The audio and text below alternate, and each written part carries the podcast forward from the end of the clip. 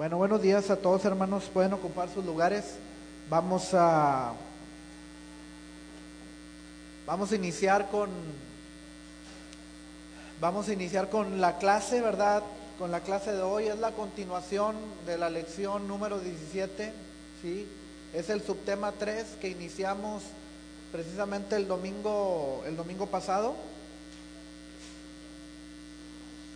Aquí a momento y se me prende aquí la, computadora, hermanos. Yo te pido que vayas conmigo a las, las, a, las hojas que estamos llevando, ¿verdad?, en este discipulado. Vamos a la, a la página número 3, por favor.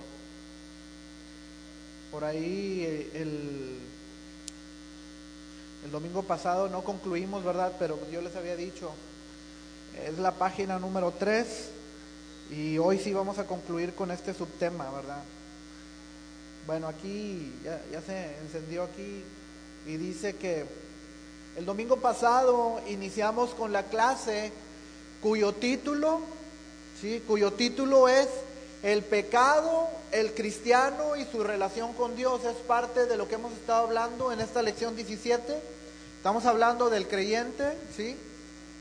Del pecado, el efecto del pecado en el creyente y la relación que todo creyente debemos de tener con Dios. ¿Qué es lo que sucede cuando pecamos?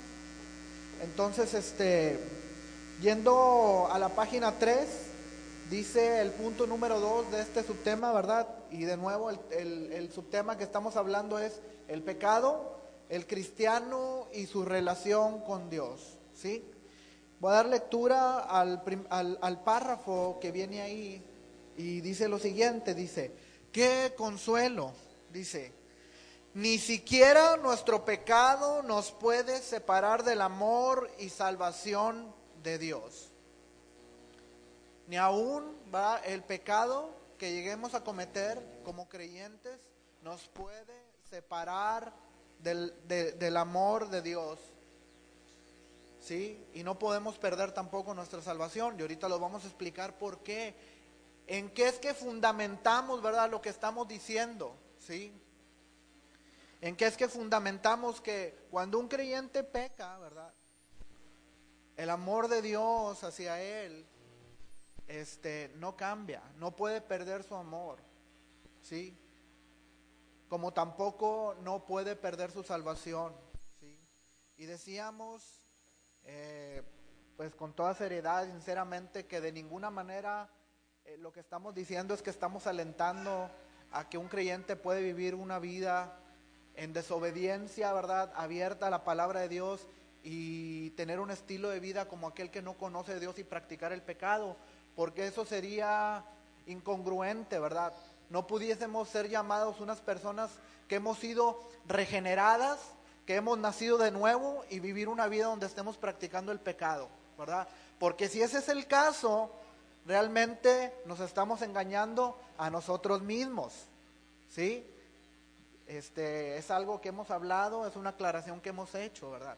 Pero como creyentes, hermanos, como creyentes, como personas regeneradas que hemos sido salvadas, en ocasiones pecamos. Lo hemos hecho todos, todos lo hemos hecho, todos hemos pecado en alguna y en otra ocasión. Pero gracias a Dios, ¿sí? Que Dios nos concede su gracia, su Espíritu Santo nos redarguye, ¿sí? Y el verdadero Hijo de Dios se arrepiente y confiesa sus pecados. ¿Sí? Se arrepiente y confiesa sus pecados. De modo que bajo esa perspectiva, bajo ese punto de vista, es que yo quiero que abordemos la clase. Y se los digo y se los repito, ¿verdad? porque estamos hablando del pecado, el creyente y su relación con Dios. Como creyentes, ¿verdad? Sí, sí pecamos. Juan dice, ¿verdad? Y, y lo vamos a ver más adelante, si alguno hubiere pecado, abogado tenemos para con el Padre, ¿verdad? Cuando Juan escribió esa carta, había unas sectas, ¿verdad?, que estaban levantando herejías y que decían, ¿verdad?, que enseñaban que no había tal cosa como pecado. Sí, pero eh, como creyentes, ¿verdad? Podemos pecar, pero gracias a Dios, este, que Él nos concede su perdón. El creyente se arrepiente, confiesa sus pecados. Bueno, dice así la clase, hermanos. Dice, qué consuelo, dice, ni siquiera nuestro pecado nos puede separar del amor de Dios o del amor y salvación de Dios, ¿verdad? Él nos amó, ¿verdad? Y Él nos salvó y Él nos sostiene, ¿sí? Este, dice, cuando Cristo murió por nuestro pecado, ¿sí? Habla en singular y luego después explica, dice, cuando Cristo murió por nuestro pecado, Él dice, Él murió por todo nuestro pecado. Es decir, nuestros pecados, ¿verdad? Pasados, los pecados que cometimos cuando estamos, estábamos ajenos de la vida de Dios, ¿sí? No teníamos conocimiento de su palabra, no sabíamos, eh, habíamos escuchado eh, Dios, ¿verdad? De una forma intelectual, nos habían dicho, pero en esa, en esa condición, ¿verdad? Vivíamos y pecábamos, ¿verdad? Entonces Cristo pagó por nuestros pecados pasados los pecados que tú cometiste ayer, ¿verdad? Los pecados presentes. ¿Sí? Si tú llegas a pecar hoy, Cristo pagó por tus pecados si llegas a pecar hoy, ¿verdad? Y si en un futuro, por alguna razón, ¿verdad? En tu vida, o por desobediencia, ¿verdad? De una forma consciente, tú pecas, para ti hay perdón, ¿verdad? De tus pecados. Hay perdón para tus pecados, ¿sí? De modo que Cristo murió por todo nuestro pecado, nuestros pecados pasados, eh, presentes, ¿verdad? Y futuros. Ahora, aquí hay que aclarar esto, ¿verdad? Sí, Cristo murió, ¿verdad? Por el pecado, ¿verdad? Sí, para pagar por el pecado de sus elegidos, de sus escogidos. Sí. Es por eso, ¿verdad? Que los predestinados, los elegidos, los escogidos, tenemos el perdón de nuestros pecados por supuesto, hay que arrepentirnos y confesarlos. ¿Ok? Dice, cuando Cristo murió por nuestro pecado, Él murió por todo nuestro pecado, pasado, presente y futuro, dice. Y luego, ¿qué enseñan los siguientes versículos con respecto a esta gran verdad? Bueno, vamos a considerar eh, tres versículos del libro de Hebreos. Sí, vamos a ver, vamos a ver ah, tres versículos en el libro de Hebreos y luego posteriormente vamos a ver otro pasaje este, son cerca de cuatro pasajes. Vamos a hacer un pequeño ejercicio en medio de, la enseñanza y contestar o relacionar unos versículos. Dice, uh, Hebreos, ¿qué enseñan los siguientes versículos con respecto a esta verdad? Vamos a, Hebreos 10, ¿verdad? Eh, capítulo 10, versículo 12. ¿sí? Hebreos capítulo 10, Hebreos capítulo 10, versículo número 12, ¿ok? Hebreos 10, 12, dice así, pero Cristo, habiendo ofrecido una vez para siempre un solo sacrificio por los pecados, se ha sentado a la diestra de Dios. Yo voy a volver a dar lectura a este versículo. Dice, pero Cristo, habiendo ofrecido un, una vez para siempre un solo sacrificio por los pecados, se ha sentado a la diestra de Dios. Bueno, déjenme hacer una introducción, hermanos. ¿sí? Dice la pregunta aquí, ¿verdad? De la clase que estamos hablando, dice, ¿qué enseñan los siguientes versículos con respecto a esta gran verdad? ¿De qué verdad estamos hablando, hermanos? Ya lo hemos visto, ¿verdad? A través de la clase. ¿De qué verdad o de qué verdades estamos hablando? O hemos estado hablando a través de la clase. A ver, alguien que quisiera opinar, Respecto de la clase, ¿verdad? ¿De qué verdad o de qué verdades estamos hablando, hermanos? A ver, ¿sí? A ver, yo los quiero escuchar, hermanos, a ver. De, yo quiero saber hasta dónde estamos entendiendo, ¿ok? Que Cristo pagó, ¿verdad?, por todos nuestros pecados. ¿Se recuerdan ahorita que leímos, sí? Este, que nuestro pecado, ¿verdad?, no puede separarnos del amor de Dios ni tampoco perdemos nuestra salvación. Esas son las verdades de las que estamos hablando. ¿sí? Y, nos, y, nos, y nos hemos estado apoyando y nos vamos a apoyar. Carlos, ¿ibas a decir? Exactamente, sí. Carlos está haciendo mención al versículo, ¿verdad? Con un solo sacrificio. ¿Por qué? Bueno, es lo que vamos a ver ahorita, ¿verdad? Antes se ofrecían sacrificios que nunca podían quitar los pecados. Eran sacrificios continuos, continuos, de una forma continua, de una forma continua, ¿sí? ¿Por qué? Porque el ser humano por naturaleza va peca, peca, peca. ¿Sí? ¿Sí? De modo que eh, este, eh, el ser humano en el antiguo pacto jamás podía ser justificado de una forma permanente. Pero tú y yo gozamos de esa bendición. Por eso es que cuando, eh, que cuando un creyente peca, ese pecado no lo puede condenar, porque Cristo ya pagó, ¿verdad? Ya satisfizo la justicia de Dios. La, la santa eh, la, demanda, ¿verdad?, de la justicia de Dios en Cristo es satisfecha y es algo en lo que tenemos que ahondar y que tenemos que tener cada vez mayor entendimiento, de conocer, ¿verdad?, a Cristo, de conocer el sacrificio, ¿sí? Este, cuáles son las implicaciones, cuál es el efecto de todo, de, la justificación en nuestra vida, hermanos. ¿Sí? Ahí es donde nosotros debemos desgastarnos y, tenemos que ahondar y, y, tener ese conocimiento, ¿sí? ¿Ok? Bueno, eh, dice, cuando pecamos, ¿verdad? Estamos hablando como creyentes. Decía que cuando pecamos, el efecto de ese pecado no puede separarnos del amor de Dios que nos tiene en Cristo Jesús, ¿sí? Y esa es parte de las verdades que hemos estado hablando. Tampoco cuando pecamos decíamos que la salvación, ¿verdad? No la perdemos, ¿sí? Ahora, fíjense, como introducción dice, Muchos se preguntan, y tal vez tú y yo, ¿verdad? Nos hemos hecho la pregunta, este, pero ¿qué sucede cuando como creyentes pecamos? ¿Sí? Cuando tú y yo, ¿verdad? Cometemos algún pecado como creyentes.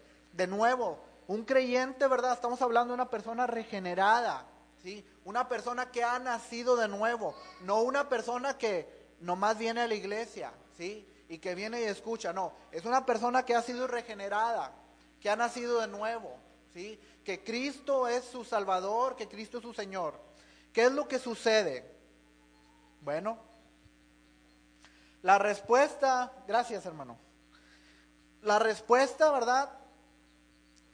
Vamos a Primera de Juan, capítulo 1, versículo 9. Primera de Juan, primera carta, ¿verdad? Del apóstol Juan, capítulo 1, versículo 9. ¿Qué es lo que dice ahí? para contestar a la pregunta, ¿verdad?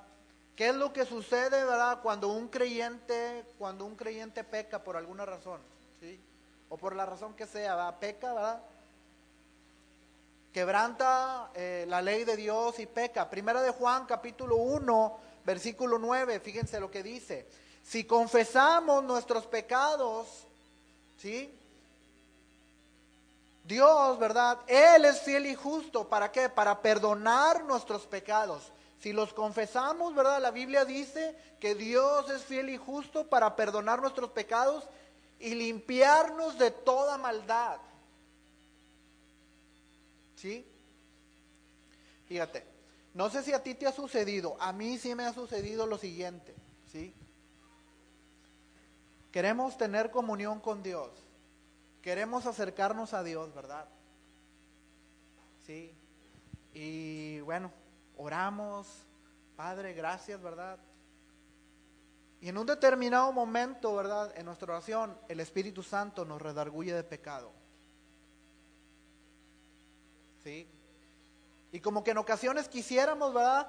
O a veces pensamos que si no ponemos atención, ¿verdad? A ese pensamiento se va a ir y ya vamos a poder seguir, ¿verdad?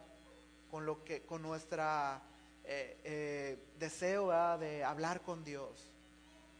¿A dónde voy a, dónde voy a, dónde voy con esto, hermanos? A precisamente lo que dice el versículo.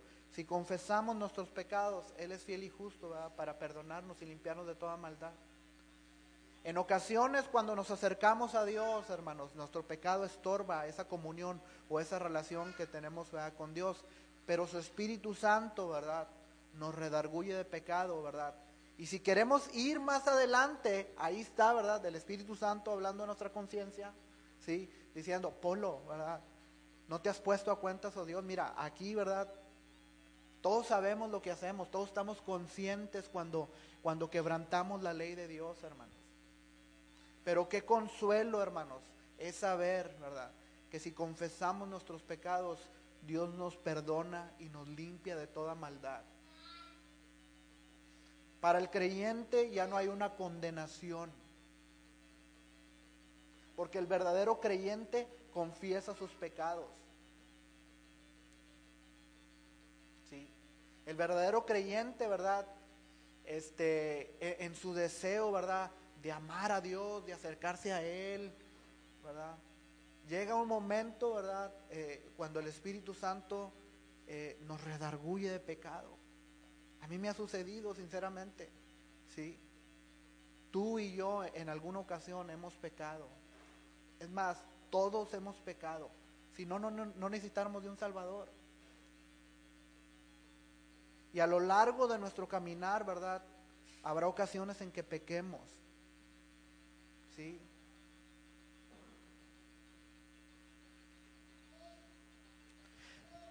Dice un comentarista, dice, la confesión de pecados caracteriza a los cristianos genuinos y Dios ofrece limpieza continua a los que confían, a los que confiesan, perdónenme. La confesión de pecados caracteriza a los cristianos genuinos y Dios ofrece limpieza continua a los que confiesan. ¿Por qué? Porque hay un entendimiento de quebrantar la ley de Dios. El versículo 9, yo anoté aquí, dice, si confesamos, confesar aquí es la palabra griega homologueo, que significa, fíjense lo que significa, ¿verdad? La palabra ahí confesar, significa decir lo mismo que Dios dice acerca del pecado, ¿sí? Confesar aquí significa decir lo mismo que Dios dice acerca del pecado y reconocer el punto de vista divino en relación con ese pecado. ¿Sí? ¿Qué podemos hacer, hermanos? Sino ponernos a cuentas con Dios. Señor, sí, cierto, ¿verdad? Espíritu Santo, gracias, ¿verdad? Porque estás hablando a mi vida y yo, ¿verdad? Puedo ver el pecado, ¿verdad? Perdóname, Señor. Lo confieso delante de ti, ¿verdad? Ahí mismo, hermanos, en segunda de Juan, capítulo 2, versículo 1 y 2, ¿verdad? Vamos a seguir, ¿sí? Fíjense, hablando precisamente de esto del pecado, dice, hijitos míos, ¿sí? estas cosas os escribo, ¿verdad? Para que no pequéis, ¿verdad? Estas cosas les escribo para que no pequen, ¿sí? Ahora, si alguno hubiere pecado, abogado tenemos para con el Padre a Jesucristo el justo. Versículo 2, Dice, y Él es la propiciación por nuestros pecados. Y no solamente por los nuestros, sino también por los de todo el mundo. ¿Sí? De modo, hermanos, ¿sí? Que Él dice que lo que nos escribe, ¿verdad? Las exhortaciones, e, el consejo, nos escribe para que no pequemos. Pero si alguno hubiere pecado, hermanos, abogado tenemos para con el Padre, a Jesucristo, ¿verdad? El justo el que no cometió pecado, el que fue hecho pecado, ¿por qué? Por ti y por mí. Tu pecado y mi pecado, pasado, presente y futuro, ¿verdad? Fue cargado en Cristo. Y su vida de total obediencia, ¿sí? La justicia de Él nos fue a nosotros acreditada o imputada, ¿verdad? Aquellos que nuestro trabajo ¿Ah? Déjenme darles un ejemplo de, a qué es a lo que nos referimos cuando hemos mencionado, ¿verdad?, que la justicia de Cristo nos ha sido imputada o acreditada, ¿verdad? A los que nosotros trabajamos, ¿verdad?, en una empresa y que nos deposita nuestro sueldo, no en efectivo, sino que en, una nómina, ¿verdad? Este, nosotros en un determinado momento checamos el estado del banco y vemos, ah, ya me pagaron, ya me pagaron. Bueno, hermanos, la justicia de Cristo fue acreditada a nuestro favor. Gracias a Dios. ¿Sí? Gracias a Dios, de veras. Esta es una clase, hermanos. ¿Sí? Para darle gracias a Dios, hermano. Para darle toda la gloria a Él, ¿verdad? No hay algún acto, ¿verdad? En la justificación que pueda acreditársele al, ser humano. Es Él, es por su gracia, hermanos. Y en ese entendimiento, hermanos, no hay nada que nos pueda separar del amor de Dios que es en Cristo Jesús. ¿Sí? No es que nosotros quieramos torcer ¿verdad? los versos y forzarlos a que digan, es que es lo que la palabra de Dios dice. Dice la palabra propiciación del versículo 2, cuando dice, y Él es la propiciación por nuestros pecados, es gilasmos, cuyo significado es apaciguamiento o satisfacción, ¿verdad? ¿Por qué? Porque el sacrificio de Cristo satisfizo, ¿verdad? La ira de Dios.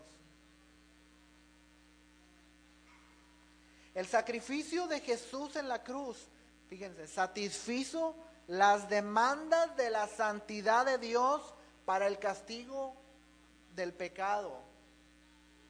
¿Sí? El pecado, ¿verdad? Tenía que ser castigado y Dios descargó su ira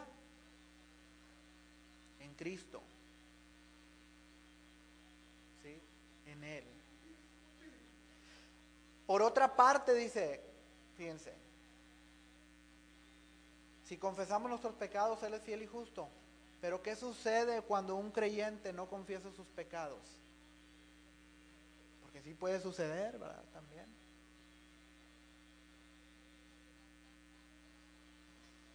Bueno, la respuesta es esta, hermanos. Viene la disciplina de Dios a nuestra vida. Viene la disciplina de Dios a nuestra vida, ¿verdad? Nosotros como padres, ¿verdad? Cuando nuestros hijos no hacen caso, no obedecen, ¿verdad? No los corremos de la casa. Y los mandamos y órale, ¿verdad? A ver.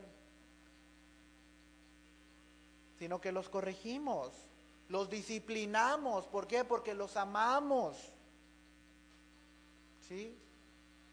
Vayamos a Hebreos capítulo 12, versículo del 5 al 8, hermanos. Hebreos 12, versículos del 5 al 8. Cuando un creyente, ¿verdad?, no confiesa sus pecados, viene la disciplina de Dios a nuestra vida, ¿sí? Y a lo mejor tú y yo hemos experimentado la disciplina de Dios. ¿Por qué? Porque ahí estamos, ¿verdad? Ahí estamos, ahí estamos persistentes, persistentes en el pecado, aunque sabemos que lo que estamos haciendo está mal, ¿verdad? Está en contra ¿verdad? de la ley de Dios, de una forma ¿da? consciente, ahí estamos, ahí estamos, ¿da? pensando que Dios va a pasar por alto lo que Él mismo ha establecido, lo cual nunca va a suceder, ¿verdad? Nunca va a suceder, ¿verdad? Entonces, como hijos, Hebreos capítulo 12, versículo 5 dice, y habéis, y habéis ya olvidado la exhortación que como a hijos se os dirige diciendo, hijo mío, no menosprecies la disciplina del Señor, ¿sí? Ni desmayes cuando eres reprendido por Él, porque el Señor, el Señor al que ama, disciplina y azota a todo aquel que recibe por hijo. Ahora, versículo 7 dice, si soportáis la disciplina de Dios, Dios os trata como a hijos, porque ¿qué hijo es aquel a quien el Padre no disciplina? ¿Sí? Versículo 8 dice, pero si se os deja sin disciplina, de la cual todos han sido participantes, entonces sois bastardos y no hijos, ¿verdad? Ahí la palabra bastardos también habla de ilegítimos, pero nosotros somos hijos, ¿verdad? Que hemos nacido por voluntad de Dios. El creyente, ¿verdad? No ha sido el producto de, una, de la voluntad humana, del deseo humano, ¿verdad? Sí, sino que hemos nacido de Dios, de su voluntad de Él. Y por lo tanto, como a hijos legítimos, Dios nos trata así, ¿verdad? Y cuando no confesamos nuestros pecados, viene la disciplina de Dios. Si no viniera la disciplina de Dios, pues eso significa que no somos hijos de Dios. ¿Sí? Versículo 10 y 11 ahí mismo dice, y aquellos, hablando de nuestros padres, ¿verdad? O el escritor a los hebreos, haciendo mención, ¿verdad? A los padres terrenales, dice, y aquellos ciertamente por pocos días nos disciplinaban, como a ellos les parecía, ¿verdad? Cada padre, según su entendimiento, según, ¿verdad? Disciplina a sus hijos. Dice, pero este, ¿verdad? Hablando de Dios, pero este para lo que nos es provechoso, para que participemos de su santidad. Ese es el propósito de traer disciplina a nuestra vida. ¿Por qué? Porque también eh, Pablo nos enseña, ¿verdad?, que la voluntad de Dios para nosotros es la santificación. Esa es la voluntad de Dios. ¿Quieres saber cuál es? Esa es el santificarnos, el apartarnos del pecado, ¿sí? Versículo 11, es verdad que ninguna disciplina al presente parece ser causa de gozo, sino de tristeza, ¿sí? Pero después da fruto apacible de justicia a los que en ella han sido ejercitados. De modo, hermanos, que la noticia es esta, ¿verdad? O confesamos nuestros pecados como hijos de Dios, o Dios va, a traer disciplina en nuestra vida. Y la ha traído, ¿verdad? y la pudiera traer si no confesamos nuestros pecados. Así es que hagamos nuestra elección y nuestra decisión. ¿Sí? Muy bien. Vamos a continuar con la clase, hermanos. ¿Están muy serios, hermanos? No estén serios. ¿Sí? Esto es para todos, para mí también, hermanos. Para mí también. El hecho de que estemos aquí al frente no significa que vivimos una vida inmaculada, ¿verdad? La palabra de Dios nos habla a todos, a todos, a mí también. Esta clase me ha hablado a mí también, hermanos. ¿Sí? Y yo tengo que hacer mi elección, mi decisión, ¿verdad? Es por eso que yo al inicio de la clase yo te contaba, a veces que yo quiero orar, ¿verdad? Pero hay cosas que están estorbando ahí, ¿verdad? Mi relación, mi comunión con Dios, ¿verdad? Pero qué bueno que nos podemos acercar al trono de la gracia, ¿verdad? Para alcanzar misericordia para el oportuno socorro en Él. Bueno, ok. Hebreos capítulo 10, versículo 12, que es el de la clase, hermanos, dice, ¿qué enseñan los siguientes versículos con respecto a esta verdad? La verdad hablábamos que era verdad del amor de Dios hacia nosotros, la verdad de la salvación, verdad que no perdemos. Hebreos capítulo 10, versículo 12 dice, pero Cristo, habiendo ofrecido una vez para siempre un solo sacrificio por los pecados, se ha sentado a la diestra de Dios. Ok, a ti, hermano, a ti. ¿Qué te enseñan o qué te dicen estos versículos con respecto a, la verdad que estamos hablando? Miren, les voy a leer, les voy a leer este mismo versículo en la versión La Biblia de las Américas, una versión que en, ocasiones citamos, ¿sí? La Biblia de las Américas eh, dice así, Hebreos capítulo 10, versículo 12, dice, pero él, ¿verdad? Habiendo, hablando de Cristo, Dice, pero él, habiendo ofrecido un sacrificio por los pecados para siempre, se sentó a la diestra de Dios. ¿Qué dice este versículo? Carlos ya había mencionado algo. A ver, ¿alguien más? ¿Qué dice este versículo, hermanos? A ver, vamos a participar. ¿Sí?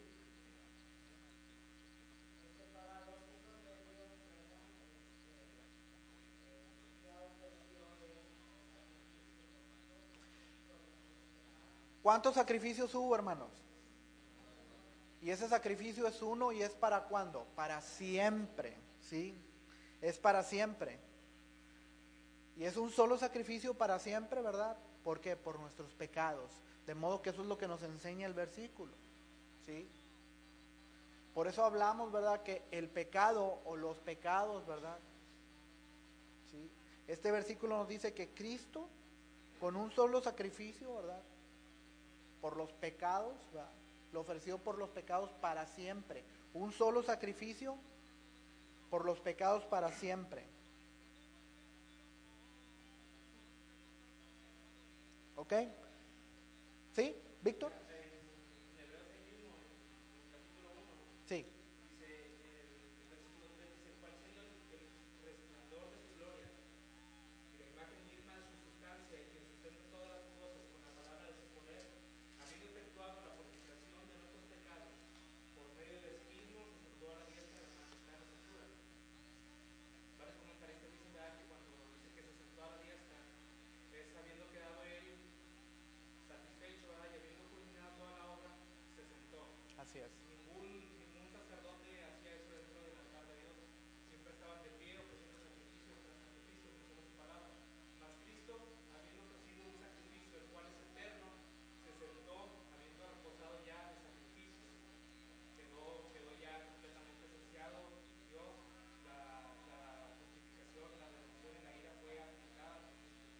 Así es. Es muy cierto lo que está diciendo Víctor, ¿verdad? Eh, anótele, ¿verdad? Ahí los que están anotando es Hebreos capítulo 1, versículo 3. ¿Sí? ¿Por qué? Porque en el sistema antiguo, ¿verdad? Del antiguo pacto se ofrecían sacrificios de continuo, de continuo. Y los sacerdotes, ¿verdad? terminaba uno de hacer, eh, eh, un sacerdote de hacer el sacrificio, mientras otro ya estaba preparando el siguiente sacrificio, y así, así, así consecutivamente. Pero Cristo una sola vez, ¿verdad? Porque el sacrificio fue el mismo, hermanos. Sí. Y dice aquí también, habla en el versículo número 3, que se sentó a la diestra ¿verdad? de la majestad. ¿Por qué? Eh, pues varias cosas, ¿verdad? Que se pueden decir ahí, ¿verdad? Pero fue satisfecha, ¿verdad? La, la, la ira de Dios con el sacrificio de Cristo. Es decir, ya no había, ya no hay necesidad de nuevos sacrificios. ¿Sí? Y el sacrificio que Dios acepta es el sacrificio de Cristo, no las obras de ningún ser humano. Tú no necesitas flagelarte, golpearte, cortarte. Eh, también, Rafa, creo que ibas a, ibas a comentar algo, Rafa. ¿Ibas a decir algo? Ah, lo que estaba comentando Víctor. Bueno, es muy importante esto que estamos hablando, hermanos. Yo me estoy dando tiempo, ¿verdad? Para, este, yo sé que en ocasiones la pregunta y la respuesta, pero yo me estoy dando porque yo quisiera, hermanos.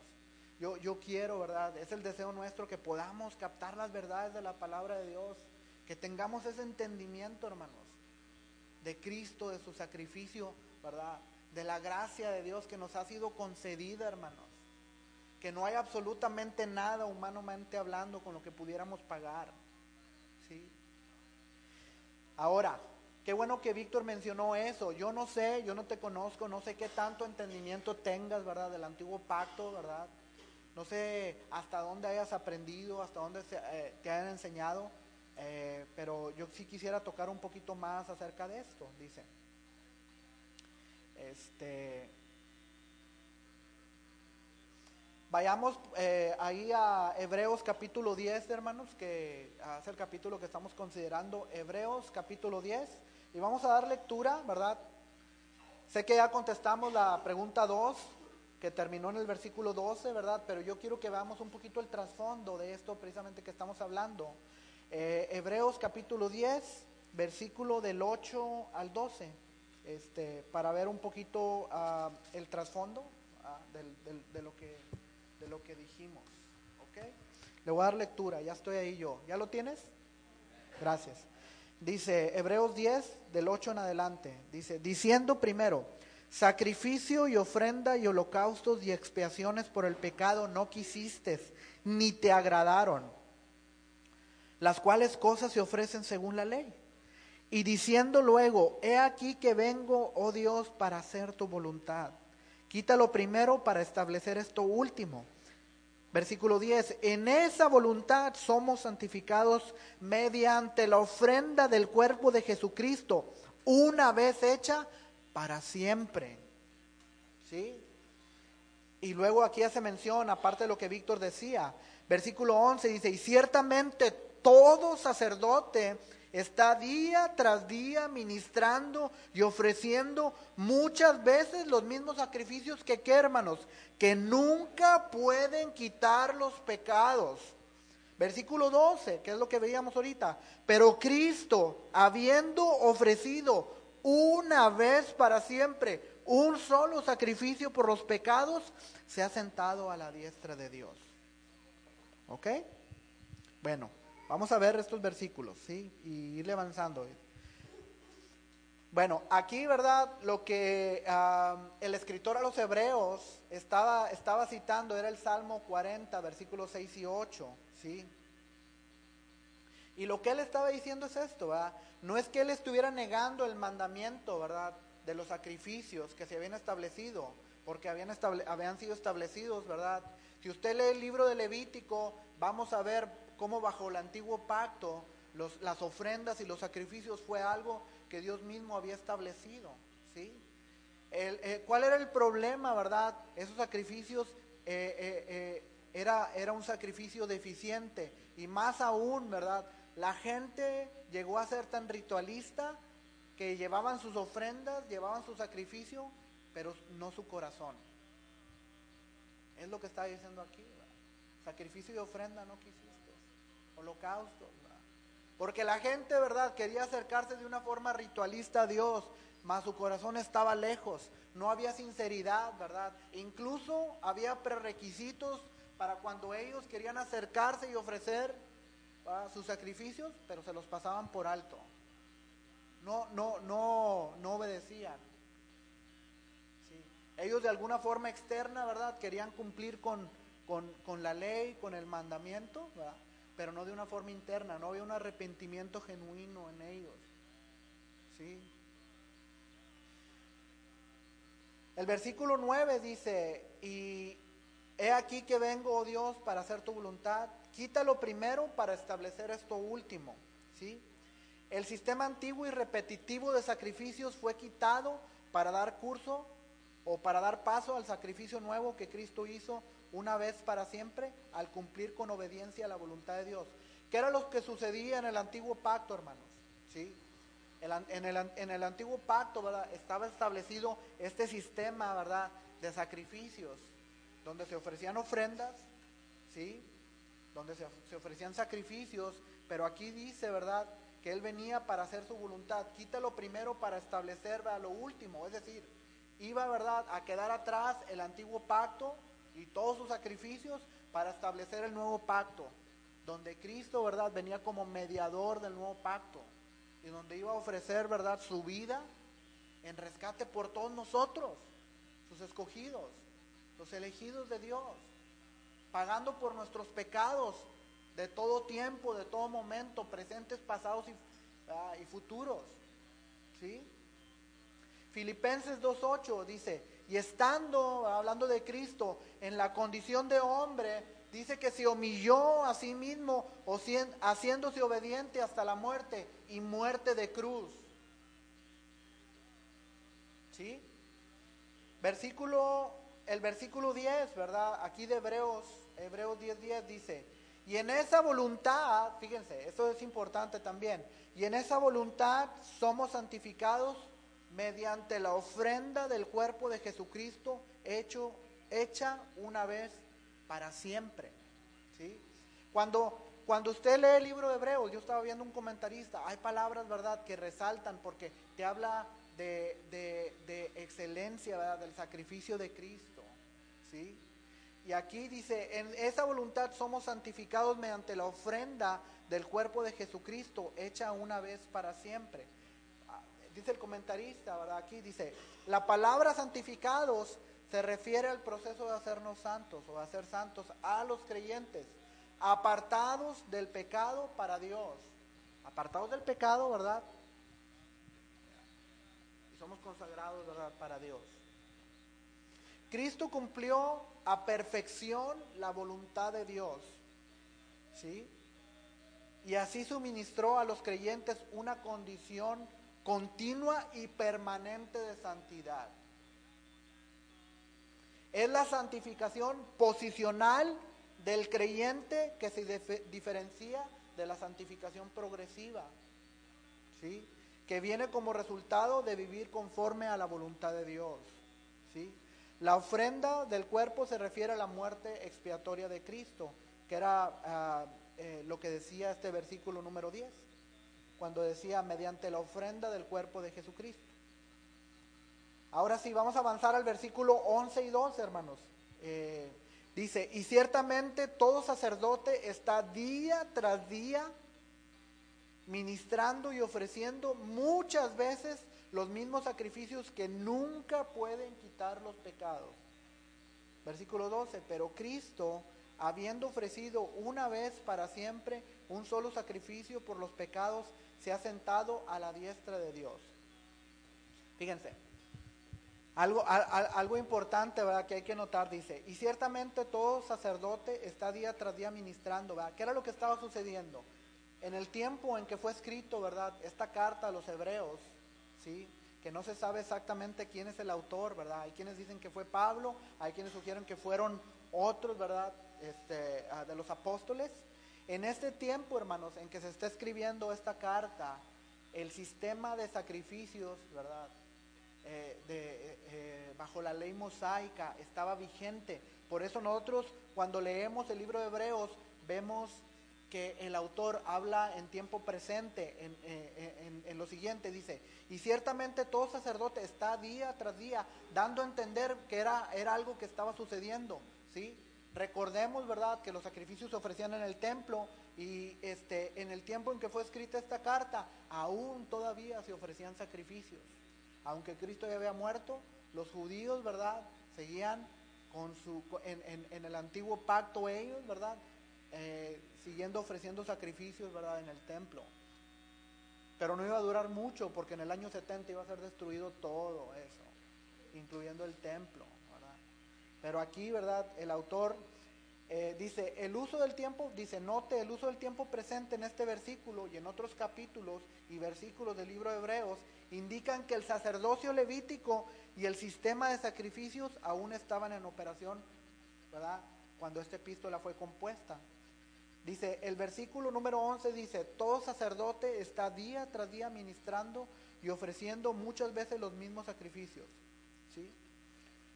¿Por qué? Porque lo que sucede es que eh, estaban haciendo ¿verdad? lo que había sido establecido en el antiguo pacto para cumplir con la ley de Moisés, ¿verdad? la cual constaba, como dice aquí el comentarista, de cerca de 613 mandamientos y preceptos, hermano.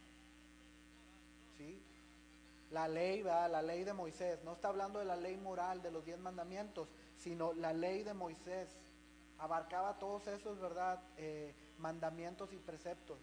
Cerca de 613, imagínense. Dice, además, los sacrificios del Antiguo Testamento no solamente eran incapaces de quitar el pecado, sino que su repetición constante, porque se ofrecían una y otra vez, una y otra vez, era un recordatorio permanente de la deficiencia de esos sacrificios. ¿Por qué? Porque eran una figura, apuntaban hacia, hacia, hacia el sacrificio de Cristo, hermano. El sacrificio perfecto, ¿verdad? De Cristo. ¿Sí? La promesa del nuevo pacto, ¿sí? En el que estamos ahora tú y yo, ¿verdad? Ahora nosotros vemos hacia atrás, ellos veían hacia adelante, ¿sí? La promesa del nuevo pacto era que el pecado sería quitado y que Dios no se acordaría más de sus pecados.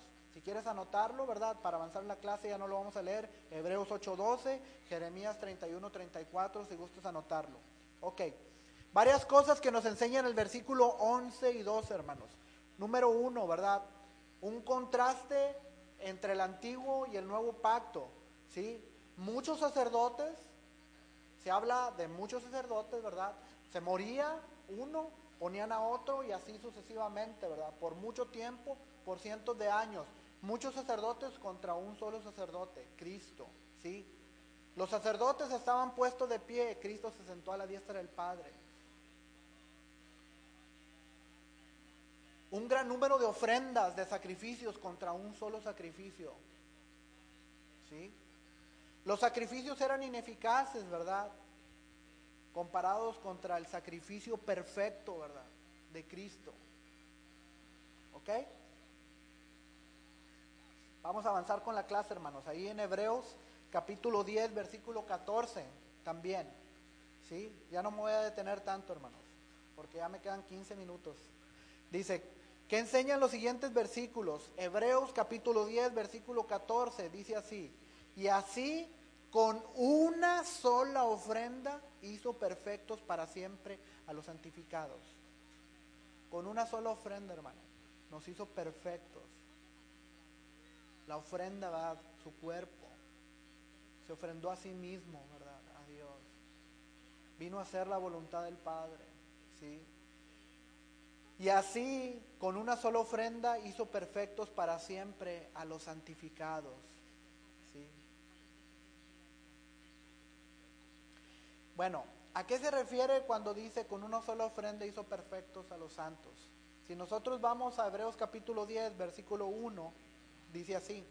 Hebreos capítulo 10, versículo 1, dice así. Porque la ley, ¿verdad? La ley de Moisés está hablando, teniendo la sombra, ¿sí? De los bienes venideros, no la imagen misma de las cosas, nunca puede, por los mismos sacrificios que se ofrecen continuamente cada año, hacer perfectos a los que se acercan, ¿sí? El versículo 1 habla de hacer perfectos. El término, ¿verdad? Perfectos se utiliza ¿va? reiteradamente en el libro de, de Hebreos para hacer referencia a la salvación. ¿Sí? Si usted lee Hebreos capítulo 7, versículo 11, dice así. Dice, si pues, ¿verdad? El escritor Hebreos, ¿verdad? Haciendo énfasis, hablando de ello una y otra vez, dice, si pues la perfección, ¿verdad? Fuera por el sacerdocio levítico del que estamos hablando, del sistema de sacrificios, de ofrendas, que los sacerdotes ofrecían una y otra vez, dice, si pues la perfección fuera por el sacerdocio levítico, porque bajo él recibió el pueblo la ley, ¿sí? Recordemos en Sinaí, ¿qué necesidad habría aún de que se levantara otro sacerdote según el orden de Melquisedec y que fuese llamado y que no fuese llamado según el orden de Aarón? Ahora, perfección en toda la epístola a los hebreos, este término se refiere a la, a salvación en términos de reconciliación con Dios y acceso pleno a Él, hermano. Por eso, ¿verdad? El escritor de los Hebreos en el, versículo 14 dice, con una sola ofrenda, ¿verdad? Nos hizo perfectos, aceptos, ¿verdad? Para siempre a los santificados. De modo que, ¿qué nos enseñan? ¿Qué nos dice este versículo? ¿Qué nos enseña? Hay que contestar. ¿Qué nos dice este versículo? Que con una sola ofrenda, hermano. Así es. Él entregó su vida, Él derramó su sangre, ¿verdad? Por nosotros. Con esa ofrenda, ¿verdad? De entregarse a, sí mismo, nos hizo completos, ¿verdad? Aceptos delante de Dios, con una sola ofrenda, en comparación de todas las ofrendas y sacrificios que se hacían, ¿verdad? ¿Por qué el escritor de Hebreos dice esto? Porque recordemos, hermanos, recordemos, ¿verdad? Que este... Uh, eran los inicios, ¿verdad?, de la iglesia. Había creyentes que, o había judíos que habían vivido toda una vida practicando el judaísmo. Eh, eh, habían vivido una vida donde desde pequeños se les habían enseñado los ritos, la ley de Moisés, que debía de ser guardada y todo. Entonces, este, el escritor a los hebreos aquí habla, ¿verdad? Ya está hablando en el nuevo pacto, ¿verdad? Esa verdad que ellos es, este, habían conocido, ¿verdad? Se les había sido hablada se les había sido enseñada. Y él hablando del sacrificio de Cristo dice que con una sola ofrenda, ¿verdad? Hizo perfectos para siempre a los santificados. De modo que este versículo nos enseña eso, que una sola ofrenda, ¿verdad? Por una sola ofrenda, ¿verdad? Expió nuestros pecados. Somos perdonados, ¿verdad? Hemos sido justificados, hermanos, delante de Dios. La justicia de Cristo, como yo les decía hace rato, nos ha sido imputada, nos ha sido acreditada a nosotros al creyente, ¿verdad? Al que ha sido regenerado, al que ha nacido de nuevo. Sí. Sí, sí, así es. Habla, ¿verdad?, en términos de nuestra reconciliación y acceso a Dios, ¿verdad? Bueno, eh, vamos a seguirle, hermanos. Hebreos capítulo 7, versículo 25, 26 y 27. Hebreos capítulo 7, versículo 25, 26 y 27. A ver, vamos a dar lectura ahí, que es este parte de la... Eh, dice así, lo voy a leer yo. Dice, porque por eso puede también salvar perpetuamente a, los que por él se acercan a Dios, viviendo siempre para interceder por ellos. Está hablando de Cristo, hermano. Dice que Cristo, ¿verdad? Puede salvarnos. ¿Cómo, hermano? Puede salvarnos perpetuamente, ¿verdad? A los que se acercan por Él, es decir, a través de Cristo, a los que se acercan por medio de Cristo a Dios, viviendo, ¿verdad? Y Cristo vive eternamente, ¿verdad? O vive para siempre para interceder por nosotros. Versículo 26, hablando de los sacerdotes, ¿verdad? Tal sumo sacerdote nos convenía. Fíjense, ¿cuáles eran las características de este sumo sacerdote, a diferencia de los sacerdotes del antiguo pacto, seres humanos como tú y como yo, ¿verdad? Pero que habían sido llamados por Dios para un oficio específico.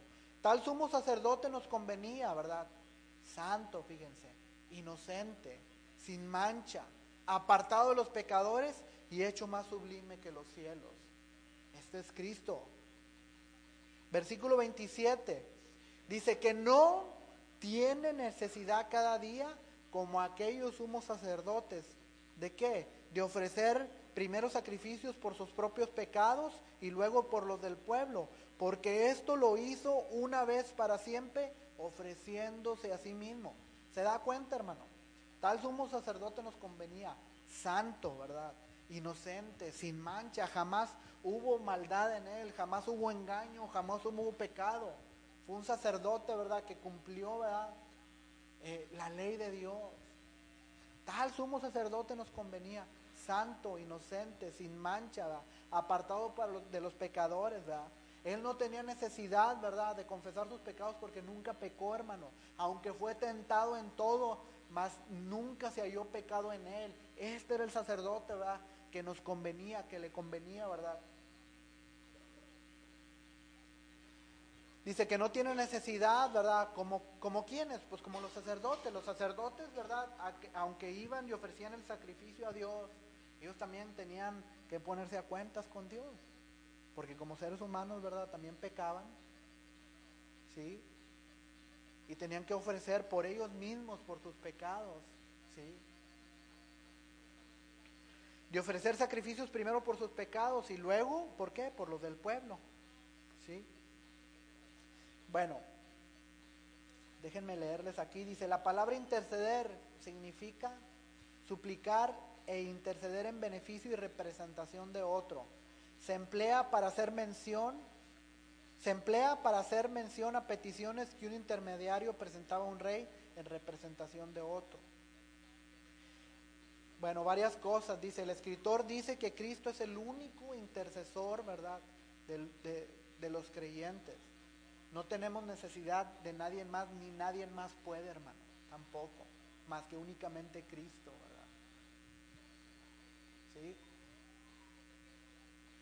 Ahora, versículo 26 y 27 nos habla del carácter, ¿verdad? Divino y santo de Cristo. Es una prueba más de la superioridad del sacerdocio, ¿sí? De Cristo. Si usted lee este, Hebreos 8, 9 y 10, va a hablar precisamente de eso, del sacerdocio de Cristo. ¿sí? Y el capítulo 10 precisamente habla, ¿verdad?, de la superioridad del, sacerdocio de Cristo y del sacrificio. ¿sí? Versículo 26 dice, en su relación con Dios Cristo es santo, en su relación con el hombre Él es inocente, ¿verdad? En su relación consigo, consigo mismo Él fue sin mancha, Él es sin mancha, ¿sí? y apartado de los pecadores. Él no tenía una naturaleza pecaminosa que pudiera ser fuente de algún pecado. Versículo 27 dice, cada vez que el sumo sacerdote del sistema levítico pecaba, se requería que ofreciera sacrificios por sí, por sí mismo. Levítico 4.3, y ahí anótelo por favor, ¿sí? ya no lo vamos a leer. ¿Ok? De modo, hermanos, que estos versículos 25, 26 y 27 del capítulo 7 de Hebreos, ¿qué nos dicen? ¿Qué nos enseñan? Bueno, eh, son varios versículos, ¿verdad? Nos enseñan varias cosas. ¿Qué nos enseñan respecto a estas verdades? Bueno, en Cristo tenemos un sacerdote, hermano, un intercesor por nosotros. ¿Sí? que nos habla, verdad, de la naturaleza de Cristo, que Él fue sin pecado, ¿sí? santo, sin mancha, ¿verdad?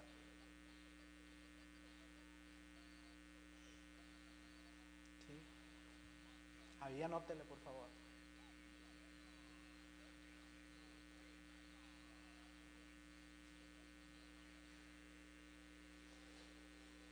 Voy a leer la nota que viene ahí, hermanos.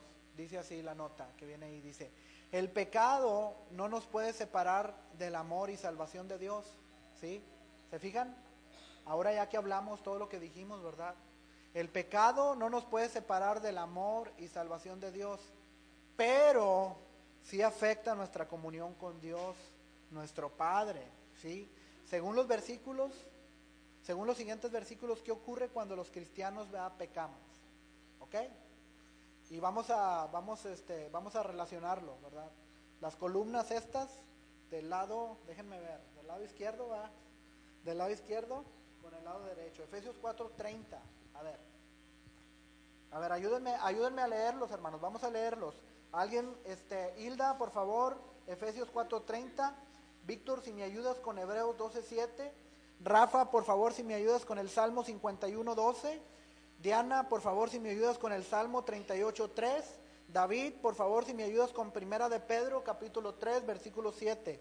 ¿Para qué? Para contestar, eh, relacionarlo, ¿verdad? Con eh, las frases, ¿verdad? O la columna que tenemos en el lado derecho.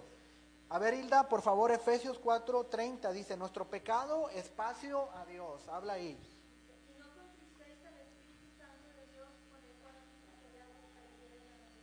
Ok, entonces dice, nuestro pecado, ¿verdad? Nuestro pecado resulta, ¿verdad?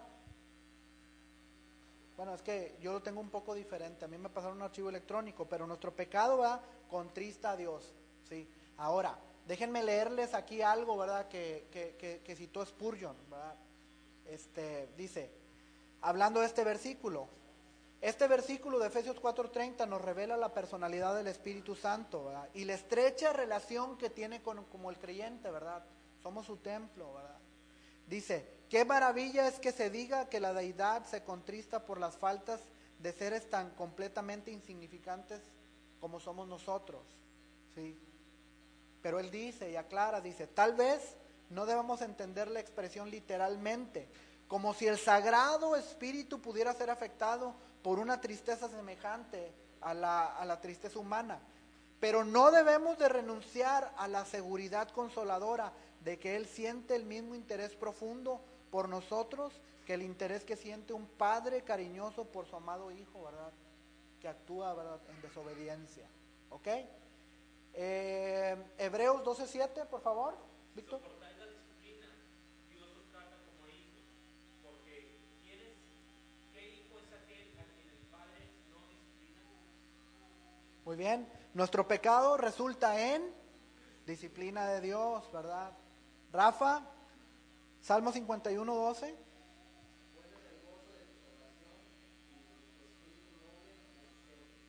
El pecado trae sus consecuencias, ¿verdad? Entonces aquí dice, nuestro pecado o el pecado va, nos quita el gozo.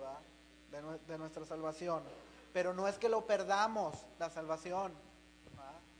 Nuestra comunión con Dios es interrumpida, ¿sí? Salmo 38, 3. Cuñada, ah, perdón. Narráis años sin carne a causa de tu vida, y dais parte de mis huesos a causa de mi pecado. ¿Qué es lo que, ¿Cuál es el efecto del pecado en la vida del creyente? Nos quita la paz. ¿sí? Primera de Pedro 3.7, David, por favor. Vosotros, maridos, igualmente, vivid con ellas sabiamente, dando honor a la mujer como a vaso más frágil y como a co- coherederas de la gracia de la vida, para que vuestras oraciones no tengan estorbo. Ok. Entonces ahí contestando dice, nuestro pecado estorba va, nuestras oraciones. ¿Sí? ¿Ok? Muy bien, vamos a ver la última parte para, para decir que sí acabé. no es cierto. No, pero es una pregunta que ustedes tienen que contestar. ¿Ok? Isaías 59, 1 y 2. Vamos a darle lectura, hermano. Pero yo le voy a pedir que cada quien lo conteste, ¿verdad? Este, Isaías capítulo 59, versículo 1 y 2. ¿Sí? Isaías 59, 1 y 2 dice, He aquí que no se ha cortado la mano de Jehová para salvar, ni se ha grabado su oído para oír. Pero vuestras iniquidades han hecho división entre vosotros y vuestro Dios, y vuestros pecados han hecho ocultar de vosotros su rostro para no oír. ¿Sí? ¿Ok?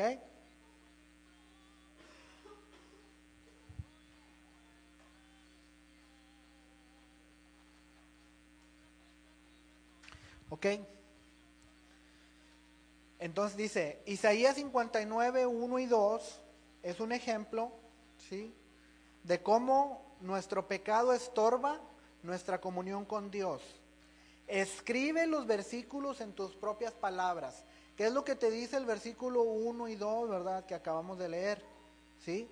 A ver, vamos a volverlo a leer despacio. Dice, he aquí que no se ha cortado la mano de Jehová para salvar. Ahí está hablando, ahí está diciendo. Ni se ha grabado su oído para oír. ¿Sí? Hasta ahí termina el versículo 1. Y el versículo 2 dice, pero vuestras iniquidades han hecho división entre vosotros y vuestro Dios, y vuestros pecados han hecho ocultar de vosotros su rostro. ¿Para qué? Para no oír. ¿Ok? En tus propias palabras. Escribe ahí lo que te dicen esos versículos.